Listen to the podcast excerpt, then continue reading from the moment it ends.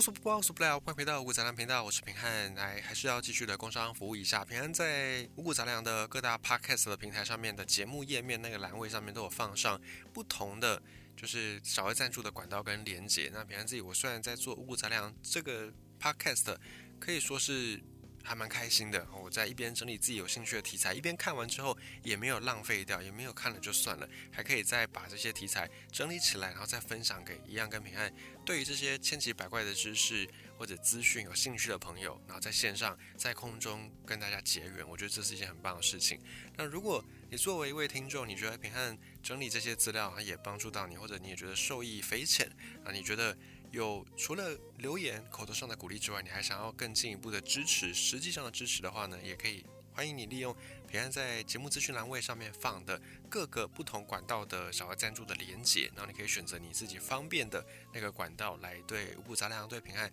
进行小额赞助，让五谷杂粮可以走得更长更远，或者也可以给平安实质上的鼓励，这个都非常的欢迎。当然。金额不是最重要的，所以如果你有想要支持五谷杂粮、想要支持平安的话，这些小额赞助的功能也欢迎你可以多加利用。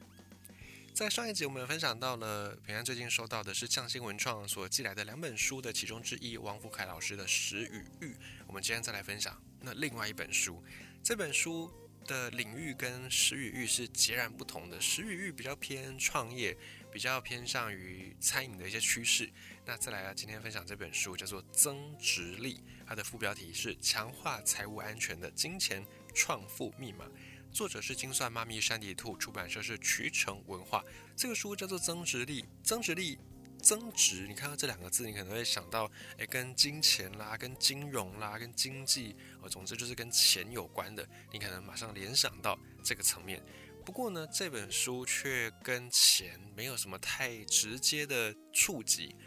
当然这样讲有点不太精准，应该说这个书它并不是教你怎么样去理财，或者说它并不是教你怎么样去打造你自己的个人财务金融的那种安全的指标，并不是这样的一本书。相反的呢，虽然它的副标题有讲到金钱创富密码，可是它最关键的或者他最关心的事情，反而是财务安全这件事情。那所谓财务安全，跟我们近几年听到的财富自由、财务自由有什么样的差别呢？财务安全是这本书啊，这位作者山迪兔他所提倡的一个概念，也就是呢，财务安全是在你的生活的开支付完之外哦，比方说小孩的教育费啦，或者是家里面的水电账单、瓦斯费账单、电话费账单，付完这些必要的支出之后，你还能够有。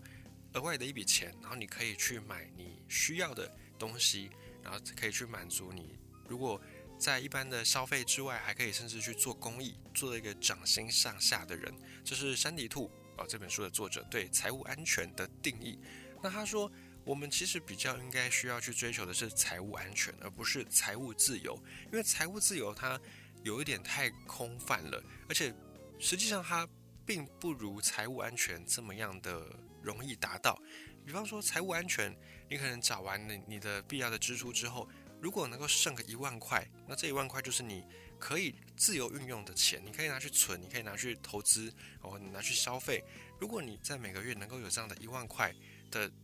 这样的一个金额的话，其实对于财务安全来说，可以算是还蛮足够的。但你如果说要一万块，然后你就变成财务自由，那显然是远远不足。那财务自由还有一个漏洞就是。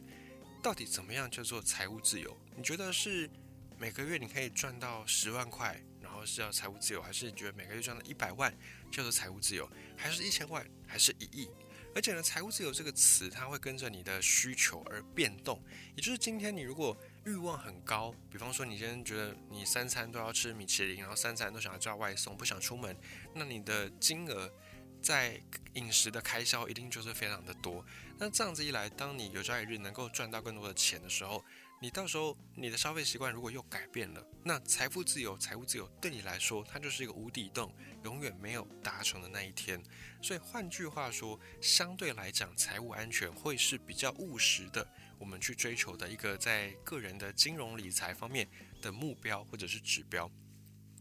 不过这本书呢，提到跟财务安全有关的，大概就是比较多的范围，在这个财务安全的部分，就是讲财务有关的主题方面，大概就是来讲财务安全。那至于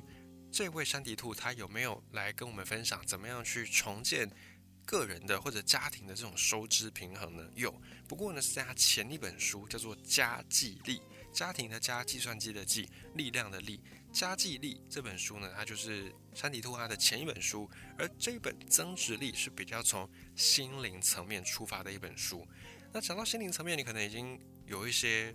既定的印象，或者你可能有些先入为主的想法，认为说啊，这又是一个市面上那种五十块书展、九十九块书展上面一箩筐的心灵鸡汤的书。平汉可以很肯定的。跟你讲，绝对不是那样的书，因为我把这本书看完了。那我自己呢，也曾经就是在年纪尚小的时候，也曾经对那种书展很着迷。但那个时候，就是因为你知道，青少年在成长的时候，你一定会碰到很多的挫折，然后你会碰到很多心思，是你。不好意思对外人说的，即便对朋友，你可能都不太好意思说，更不要说家人。而青少年那种叛逆的心情，是荷尔蒙的因素的影响。这以后我们有机会再谈。哦，总之呢，在那样的一个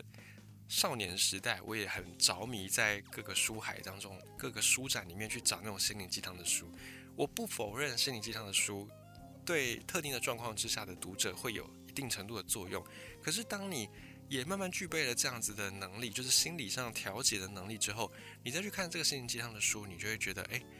就你讲的，他讲的都是你已经知道的事情，你就会觉得，哎，这样的书没有那么样的吸引你。不过呢，平常可以很肯定的跟你说，我是以一个也在书展上面看过很多心灵鸡汤的书的青少年的这种历经历，跟你分享这本增值力绝对不是这样的一个书。那么增值力到底在讲什么呢？我们不妨先从山迪兔这位作者他的个经历来了解一下。这位山迪兔他本身是一个妈妈，然后在家庭当中也是去负责家庭的一个收支，那并且在步入家庭之前，他其实是一个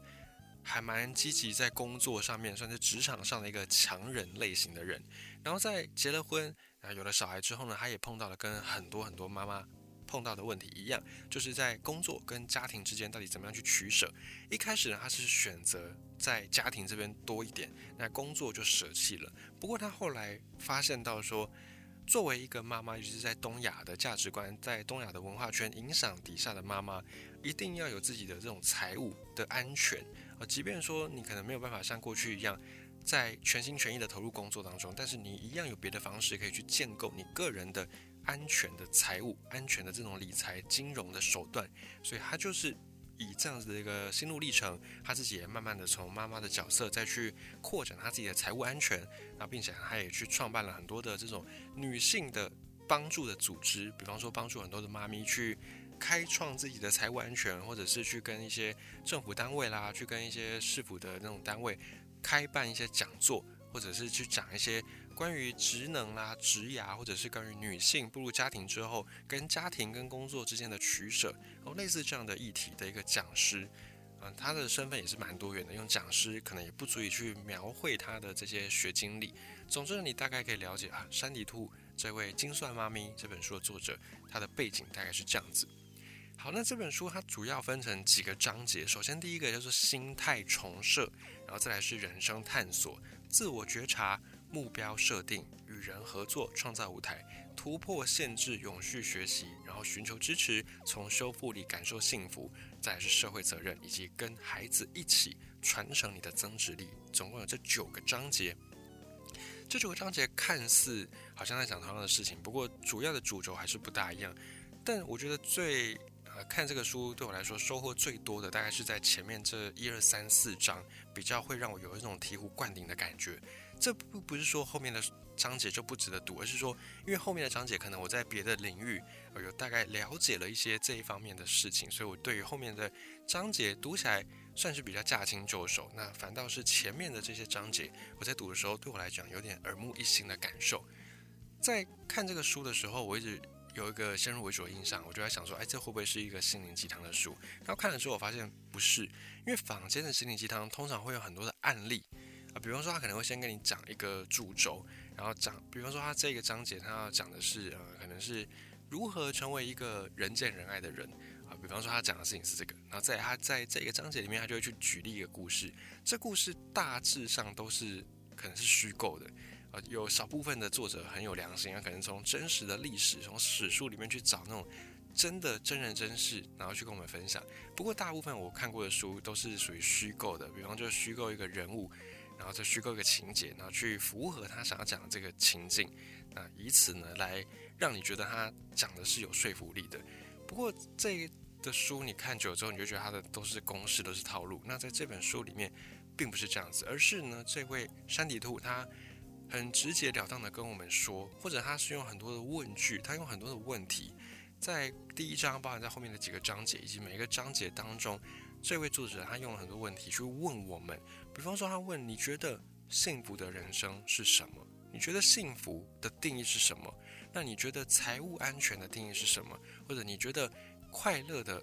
因素是什么？或者你觉得你的人生至今为止让你很难忘的事情有哪一些？他用了很多问题，然后让我们有点强迫我们去醒思。我觉得这个是跟其他的心灵鸡汤的书比起来很难能可贵的一点。当然，这个书它并不是心灵鸡汤，再次强调，只是说我觉得把这个书跟其他的这种类型的书类比的话，它用了很多的问句，让我们可以真正的发自内心的去自省，去往内探求。因为现在很多的文章、观点或者书或者是讲座，都不断的鼓励我们往外去扩张、往外去探求、往外去攫取，甚至往外去侵略，但却很少有人鼓励我们往内去探寻。所以这个书，我觉得它做到的就是让我们往内去问，问你自己到底你要的人生是怎么样。不然坊间这么多教你快速的致富啦，什么加入这个群组，然后投资标股，几个月投资报酬率多少多少。这个书它不是这样子的一个取向，包含这个作者在书里面有提到说，凡是在现代社会跟你强调快，跟你强调速成，类似这样的一个主张，通常都带有一些副作用，而且很难长久。所以这个山迪兔他觉得慢，或许才能够是在这个快世代的另外一条出路，才是我们真正能够获得平静、幸福，或者是真正能够获得长久快乐的。那一条通道，那在这个书当中，他就一直去问我们，我们过去所接受到的这些观念，比方说，我们都觉得很多人都觉得说，我们人生的目标就是年轻的时候尽量出国，尽量去看，然后尽量去玩，啊，玩玩玩到大概三十岁了就收心了，啊，就不管男性女性就开始步入家庭，开始养儿育女，然后开始呢，如果是男生就继续的努力打拼，早日做到。高级主管的位置，早日赚到很高很高的薪水。那如果是女性呢？啊，结婚生了小孩之后，就在家里面带小孩，专心带小孩。好像除此之外，人生没有别的选择。我们过去很多人都接受到这一套的价值观，即便我们口头上，我们可能都叛逆过，我们可能都说我绝对不要变成这样的人。可是呢，实际上，尤其很多人碰到三十岁这个年龄关卡。往往就会开始陷入：我到底是要继续的冲刺事业，完全放弃这个成家的可能，还是我要就此走入家庭，甚至走入爸爸妈妈的角色当中？很多人，包含平安自己，我是八年级生八年级的前段班的，然后我的身边的很多朋友也是年轻的时候，他们都。有曾经提过或者曾经向往过，我绝对不要变成那种像爸爸妈妈那一辈的，好像出社会没多久，然后就结婚就开始养育小孩，变成这样，好像很 boring 的一生。我就曾经看过听过这么多人说过，可是往往这些人他们反而是在同辈的同学当中最快进入到家庭生活的。所以不可否认，像这样的一个外在的外界强加在我们的身上的价值观，还是。潜移默化了很多人，所以在一开始的这个章节“心态重设”里面，山底兔就问我们说：“你觉得财务安全是怎么样？你觉得幸福人生是怎么样？你觉得所谓的成功定义是什么？”以及呢，他也不断的在倡导一个观念：所有的你的人生的行动跟目标出发点应该要是你自己，也就是你所做的任何的决定，你首要要优先考量的应该是你自己。不管你是男性，不管你是女性，不管你的身份角色是什么，你都应该要这样子做，因为只有你自己才是你的故事的主角，所以你一定要把你自己放在第一个顺位，你才不会觉得你你的人生在做决定，你怎么好像永远都是做一些吃力不讨好的，或者永远都是你好心但是被雷侵，你好像明明是为了谁好，可是别人未必能够知道你的用心良苦，甚至觉得哎你怎么那么鸡婆等等，到最后你会变得里外不是人，你不但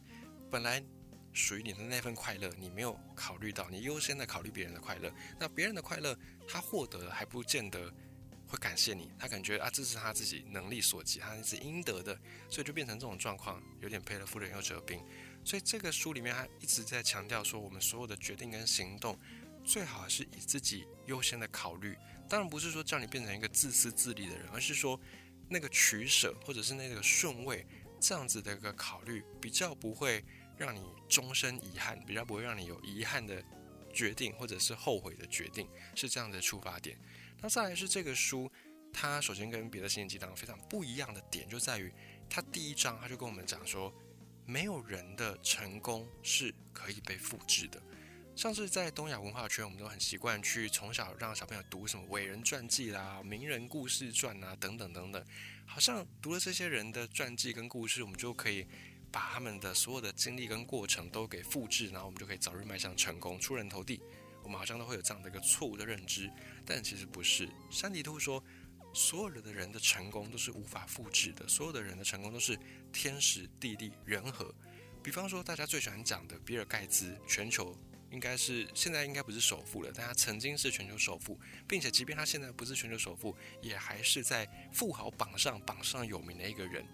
比方说，比尔盖茨他的成功，你要怎么复制？你不可能复制的，因为他在的那个时代是个人电脑还没有普及的时代。那个时代已经过了，永远不可能再来了。现在个人电脑已经如此的普及，你没有办法再像比尔盖茨一样走同样的模式来致富、来发迹。所以每一个人的成功都是天时地利人和各个条件因缘具足而变成的。所以我们没有办法去复制别人的成功，我们只能够在自己的故事当中去找到自己希望发展出的故事线。并且呢，在提到故事的时候，这个书里面还有提到另外一个观点，然后就举例说自己的婆婆很喜欢看八点档。有时候你会发现，我们在看戏啊，不一定是八点档，你在看连续剧然后追剧的时候，你会有一种置身事外的感受嘛。那我们在身为剧外人，我们去看剧中人的角色的心境或他们的选择，我们往往会在心里面暗自的争贬他们，就会说啊，怎么那么笨，怎么那么坏啊，什么之类的。但殊不知，当我们一旦成为了剧中人的时候，我们往往就真的是没有办法做出一个我们很满意的决定。所以呢，这个书也教我们说，有时候你要跳脱出来，有时候你要变成你自己的故事的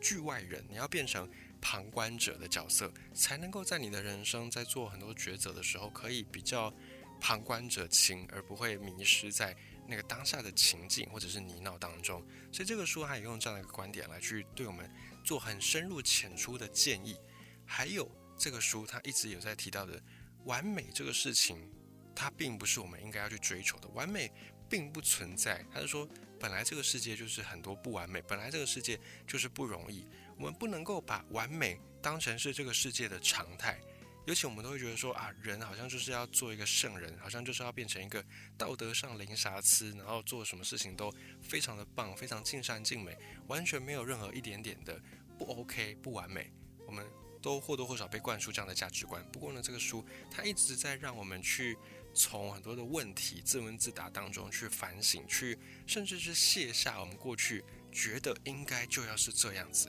的那些目标、那些观点。这个书是在帮我们卸下这些枷锁，让我们可以活得很轻松，让我们可以活得至少是自在的。也就是你不要再把你的评价。去交付给别人。今天你这个人是好人是坏人，应该是由你自己来定论，而不是由旁边的人来跟你指指点点，而不是由旁边的人告诉你说啊，女性就应该要怎么样，妈妈就应该要怎么样，没有谁应该要怎么样的。这个书一直在提到这个事情。生存在这个世界上面，你首先要满足的是你自己，然后别人的这个声音，你如果有余力，你再去管；如果你没有余力，那你不用去在意他们。不要去把你自己的价值建立在别人对你的这些批评、指指点点当中，以及呢，有时候别人并不一定是批评你，有时候别人是建议你，可是别人的善意未必适合我们自己，这也是这本书里面所提倡的一个观点。还有呢，就是目标的设定，前面这三章就有点像是帮助我们卸下这些枷锁，让我们先归零，让我们先变成一张白纸，然后呢，再让我们于这种没有枷锁的状态之下。真正的去问自己，你要的到底是什么？先告诉你说，没有什么样的教条是一定要人在三十岁就结婚，或者是三十岁之后就不能结婚，或者三十岁之后就不能生小孩。他是先让我们放下这些成见，然后再来问我们说：好，那现在你的世界里面已经不存在三十岁就一定要结婚的这一条枷锁了。那对你来说，你会想要走入婚姻吗？或者是对你来说，你会想要有小孩吗？就开始有这样子，我们可以自己去问自己，到底你的人生，你希望的目标是什么？你觉得美好的事情是什么？然后你再去追寻，这样子一来，你的方向设定才不会错。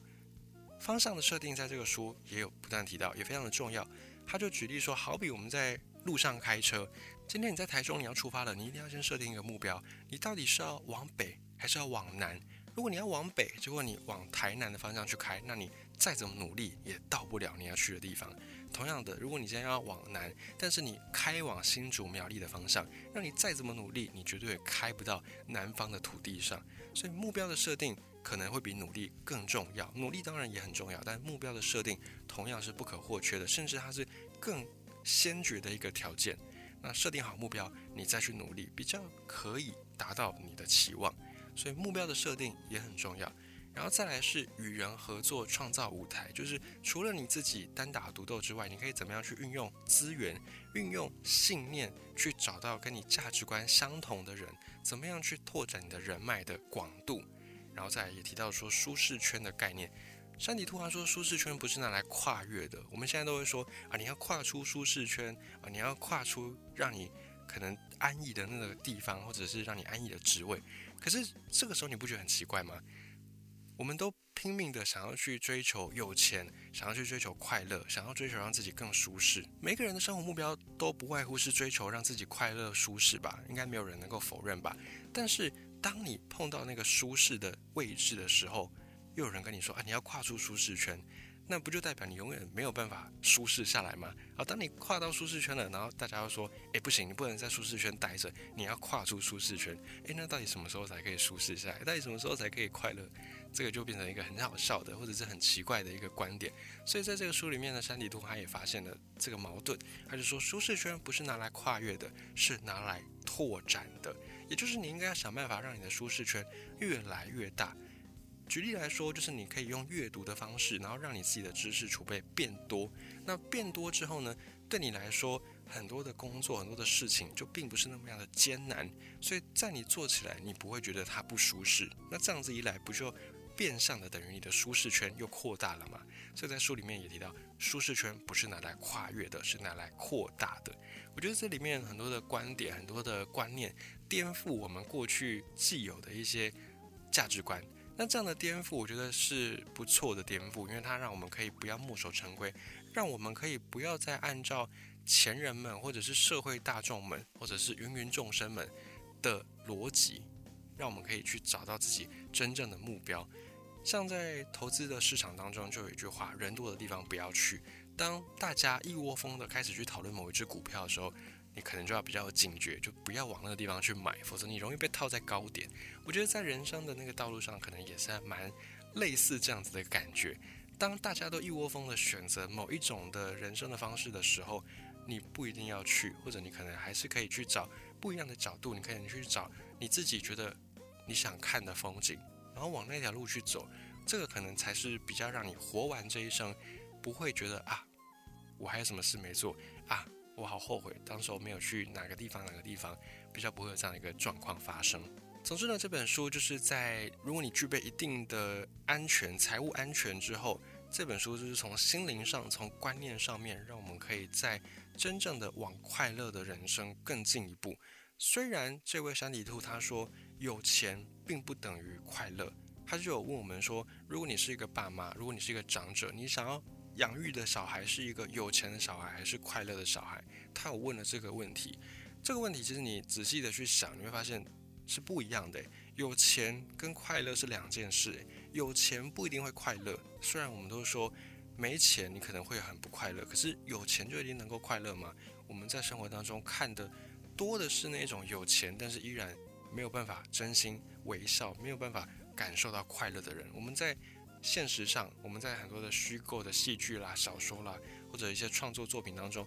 这样子有钱但不快乐的人多了去了。所以有钱的人跟快乐的人本质上不完全是相同的。在在这个书里面就问我们说，你想要当一个有钱的人，还是当一个快乐的人？或者你可以当一个既有一些财务的安全，既没有到没钱，但是你又可以掌握快乐的人，就是这本书想要来跟我们分享的最终的那个目标。所以这个书适合的读者就是。你在他的上一本书《家计力》已经有读过，已经有建构出一套财务安全体系，然后你想要在财务之外，你想要去追求在精神层面到底怎么样让你可以减去这些烦恼，怎么样可以摆脱世间的枷锁，这一群人可以来读这本书。以及呢，虽然这本书它是为了很多的家庭当中，尤其是家庭主妇妈妈们啊，建构这样的一个财务安全的观念。或者是建构这样的人生的观念，但是，比方我自己，我在读这个书的时候，我觉得，即便你今天不是妈妈，即便你今天没有走入家庭，你甚至单身，都很适合读这本书，因为每一个人都一定会想要去追求人生的快乐，没有一个人是生来然后就追求说啊不行，我要让自己不快乐，我要让自己非常痛苦，没有人是这样子，因为这个是动物的天性，动物的天性就是好逸恶劳嘛，就是追求能够吃饱喝足穿暖，所以这个事情，我觉得。每一个人都会有共鸣，所以这本书其实它并不只适合是妈妈来看、家庭主妇来看，甚至是所有的人，即便你今天单身来看这本书，你都一定也会有非常大的收获。它帮助我们破除了很多很多迷思，帮助我们卸除了很多不必要的我们强加在自己身上，让自己没有办法翩翩起舞的枷锁。我们都是变成带着脚镣在跳舞的人，他就是帮我们卸去这些脚镣。以及呢，这本书还有一个很棒的点，就是它的例子都是深入浅出，而且你不会觉得他是在跟你打高空球。因为这位山迪兔，这位妈妈，她都是从她自己的经验来跟我们分享。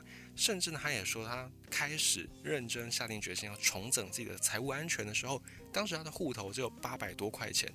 这样的八百多块钱的山迪兔，他都能够成功变成现在可以有财务安全的状态，那更何况是我们。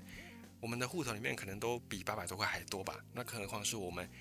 还能不成功吗？更何况是我们还怕做不到像山地兔这样子的一个有财务安全的人吗？一定是可以的。所以这个书非常适合大家来读，以及它在每个章节的最后，它都会附上一个问题，就是让我们可以再去问自己，让我们可以再去看完这个章节之后总结一下。诶，我们对于这个主题是不是？符合或者如果不符合，我们可以怎么样去做改变？所以以上呢就是平安在看完这本书之后呢，对于这个书的大略的分享。那如果你对这本书有兴趣的朋友呢，你可以去找这本书的书名《增值力》，副标题《强化财务安全的金钱创富密码》，作者是精算妈咪山迪兔，出版社是渠成文化。